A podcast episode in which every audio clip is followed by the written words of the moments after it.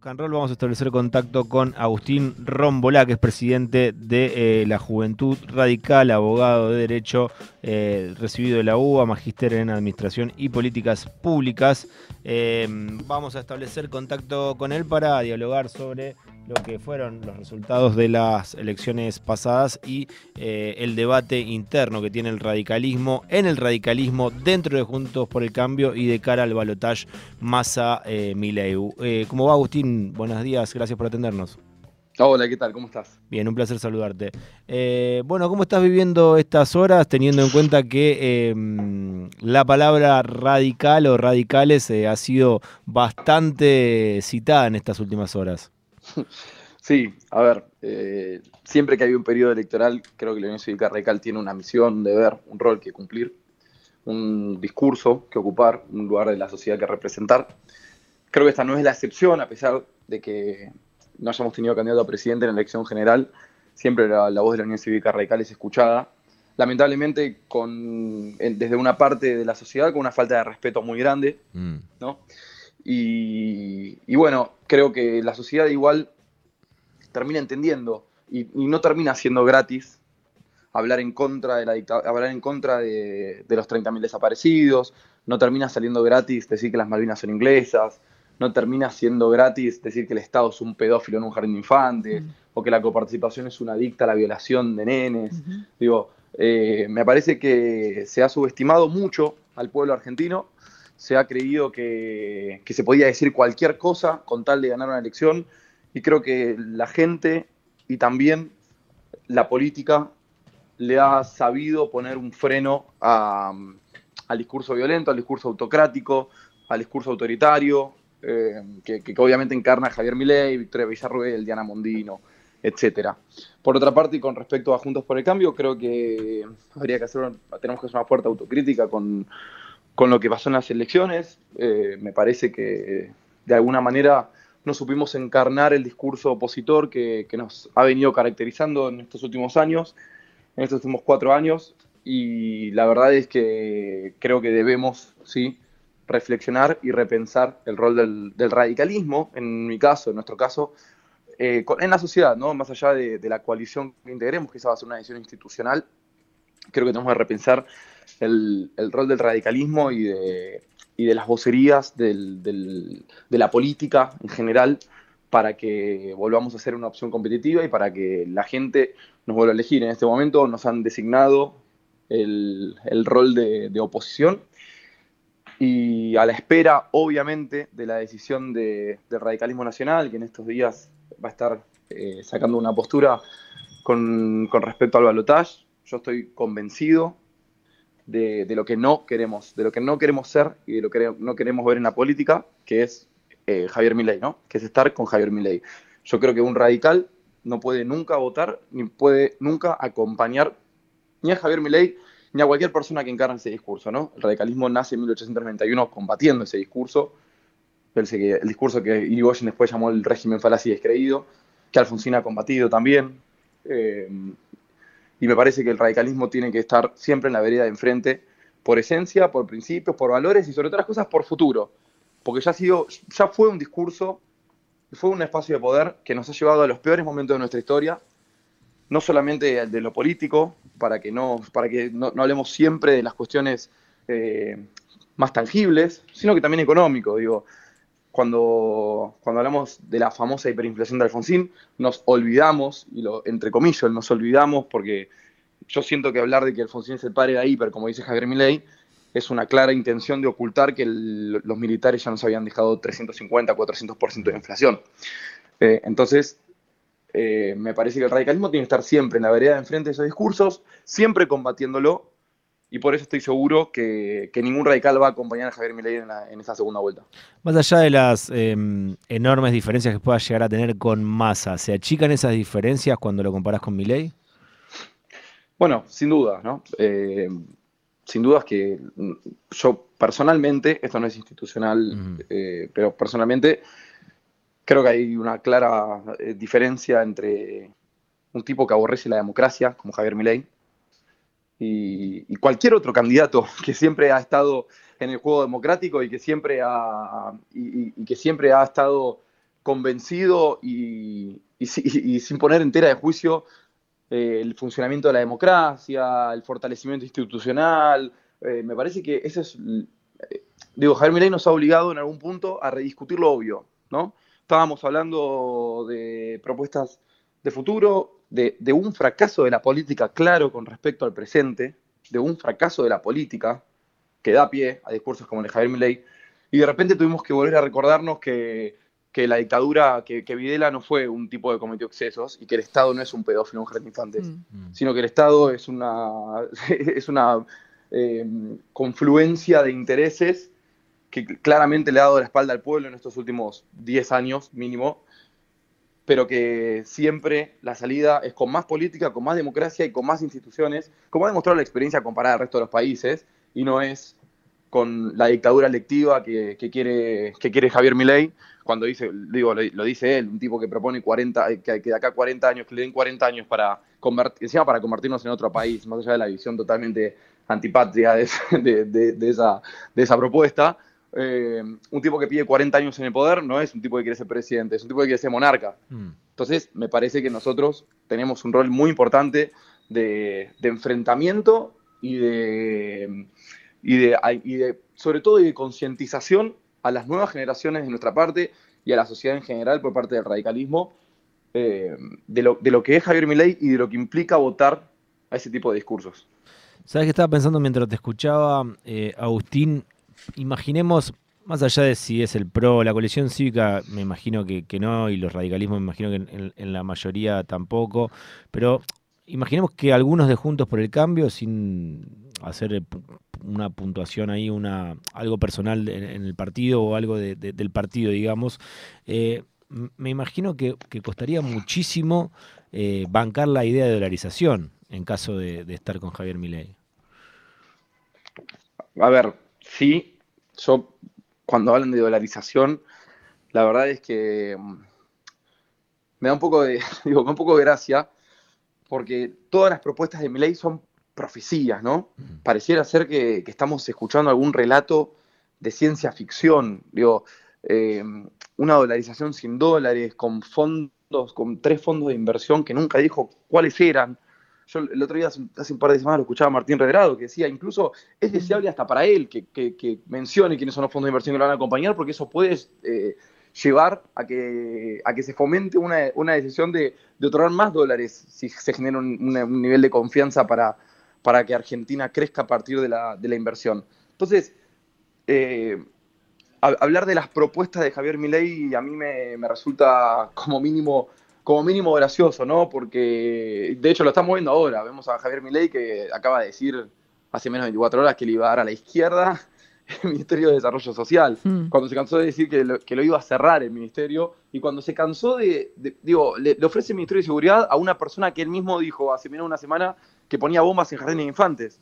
No sé qué seguridad quiere proveer la ciudadanía con una persona que piensa, de, la, que piensa así, ¿no? Mm. Eh, entonces, eh, creo que es un cúmulo de incoherencias, un cúmulo de profecías que lamentablemente, de forma involuntaria, le hemos dado paso por, por el nuevamente, por el fracaso de la política, por darle la espalda a la sociedad y por creer que, y por dar por sentado siempre la elección y la legitimidad, del pueblo. Estamos hablando con Agustín Rombolá, que es presidente de la Juventud Radical Porteña. Agustín, buen día, soy Vero. Quería saber em, cómo, qué, llegada tienen en la ciudad de Buenos Aires y si sabes a nivel nacional también em, cuántos son los jóvenes radicales. Hola, Vero, ¿qué tal? Bien. Mira, en la última elección interna que fue en el año 2021, en el año 2021, votaron 4.500 militantes de juventud y votaron 35.000 eh, mayores, digamos, mayores de juventud, ¿no? Con lo cual ahí nosotros tenemos eh, afiliados que eh, se acercaron a votar en ese día. Por en padrón tenemos más de 20.000 afiliados de juventud. Y por supuesto que después cada comuna en la ciudad de Buenos Aires tiene sus propias bandas militantes, esto es como todo, ¿no? Hay niveles de compromiso y cada, cada comuna, cada barrio tiene su, banda militante que a su vez representa a, más jóvenes de su comuna, de su barrio e, e incluso de la ciudad. Y hasta recién veníamos hablando, venían charlando de a nivel nacional, ¿no? De las figuras eh, a nivel nacional que se postulan como presidente, pero eh, ¿cómo ves el electorado en la ciudad de Buenos Aires, justamente, que es donde ustedes, el, campo de acción que tienen también? Bueno, a ver, yo creo que hay dos cuestiones ahí para, analizar. Por un lado, eh, una cuestión innegable que tiene que ver con una aprobación de, las, de los 16 años de gestión de, de Juntos por el Cambio, de Cambiemos, del PRO al principio, en donde, sin lugar a dudas, la transformación es efectiva y tangible y la gente la, ve, y por eso le dije, ¿no? Son, es muy difícil sostener durante 16 años más de la mitad del electorado o la mitad del electorado eh, legitimando y aprobando constantemente una gestión. Sin duda, eso por un lado. Me parece que es eh, algo innegable, que trasciende incluso a la, ideología o, al preconcepto que uno pudiera tener de un partido o de un candidato. Y por el otro lado, por supuesto, em, nuestra campaña, nuestra carrera a lo largo de estos últimos 10 años junto a Martín Lustó en la ciudad de Buenos Aires, en donde, bueno, nos hemos quedado en esta última 25.000 votos de ganar la PASO, a un 1,5%, y que, que siempre igual nos ubica a nosotros en, el... Nosotros creo que siempre estamos en el mismo lado, ¿no? De, de la vereda. Siempre las, tenemos las, las propuestas que le ofrecemos a la ciudadanía, y cuando la, ciudad, y cuando la ciudadanía nos asigna un rol de, acompañamiento, en este caso, porque no sería un rol, no es un rol de decisión, sino de acompañamiento a lo que es a lo, a lo que va a ser la gestión de Jorge Macri, trabajaremos para impulsar y para, y para, y para, que, y para integrar en el gobierno todas las propuestas que hemos hecho durante la campaña. Fueron más de 160 en esta campaña, en la anterior también, antes de que nos dieran, eh, de que nos abrieran las puertas de Juntos por el Cambio en la ciudad, porque al principio no nos habían dejado participar en la interna. Hicimos exactamente lo mismo después del balotaje con Rodríguez Larreta, en el que también nos quedamos a dos puntos. Eh, todas las propuestas de la, plataforma de Martín Lustó fueron integradas a la gestión. Por, ejemplo, el mapa del delito, de la historia clínica digital. Hay muchísimas eh, iniciativas que, Martín le ofreció a la ciudadanía y que la ciudadanía las eligió y, fueron integradas. Creo que mm. la ciudad de Buenos Aires en ese sentido ha sido una, creo que un ejemplo de la, de la forma, de la, de las formas de hacer política, pero sobre todo de la forma de entender a la política, que es la integración de espacios y la, y la apertura al diálogo y la construcción de consensos, que creo que debiera, debiera funcionar a nivel federal también, ¿no? Lamentablemente pareciera ser un poco más difícil, pareciera ser que la virulencia gana, pero yo no pierdo las esperanzas y sigo luchando para que la, para que la construcción de consenso sea la regla y, no la excepción. En, estos momentos estoy totalmente dispuesto a sobreactuar, prefiero sobreactuar dialoguismo que, ser un reaccionario violento que, que, aunque sirva más, digo, ¿no? que diga que, odia a quien piensa distinto a mí. Claro, no, pero justamente con respecto a eso te iba a preguntar cómo, cómo dialogan las juventudes, digamos, cómo dialogan las militancias, porque la verdad que em, lo que nosotros vemos cuando se sube a cuando llegan a las grandes plataformas, digamos, a nivel eh, federal, nacional, bueno, se da este tipo de comunicación que es el que no queremos. Me parece que eh, la manera de, de cambiarlo eso es desde las bases, ¿no? Totalmente, mirá, nosotros el año pasado, después de casi 20 años, 20 y pico años, hicimos un encuentro con la Juventud Peronista de la Ciudad de Buenos Aires en el Centro Cultural San Martín, después de lo que fue el, intento de, atentado a Cristina Fernández de Kirchner. Nosotros hablamos con, los chicos de la Juventud Peronista y entendimos que, creo que vivimos de forma tangible que la democracia estaba en peligro y que nosotros, como vos bien decís, tenemos una misión generacional en este caso, tenemos una responsabilidad política que tiene que ver con con la docencia, si se quiere, de la política hacia las nuevas generaciones. Y bueno, nos reunimos, nos seguimos reuniendo. Obviamente que con la juventud de Juntos por el Cambio las reuniones son periódicas. Nosotros con los chicos de la Juventud Pro, de la Juventud de la Coalición Cívica, incluso ahora en estos últimos tiempos con los chicos del, de Republicanos Unidos, también tenemos, tenemos diálogo, nos hemos hecho amigos. También obviamente en ámbitos juveniles eh, quizás los intereses son distintos. Sí. Y, hemos tenido diálogos con todos, estuvimos en debates con la izquierda, con, la libertad avanza lo mismo. Yo en el año 2021 estuve en, debates en televisión pública con, los distintos partidos, siempre en el marco de respeto. Yo, mi principal esperanza, te soy sincero, radica, radica en las nuevas generaciones mm. y en la forma de concebir a la política que tienen las nuevas generaciones, que creo que, que al ser ya mm, ya te dirías nietos o bisnietos de la democracia o de la construcción democrática o de la visión democrática de la sociedad, creo que tienen más naturalizado y más internalizado el, desarrollo de la política a través del diálogo y la construcción de consensos. Por eso a mí también me resulta eh, tan, tan violento la forma en la que Javier Milei irrumpe en la política, ¿no? Porque se lleva también a una parte importante de la juventud que cree que esa es la forma en la que hay que construir un país.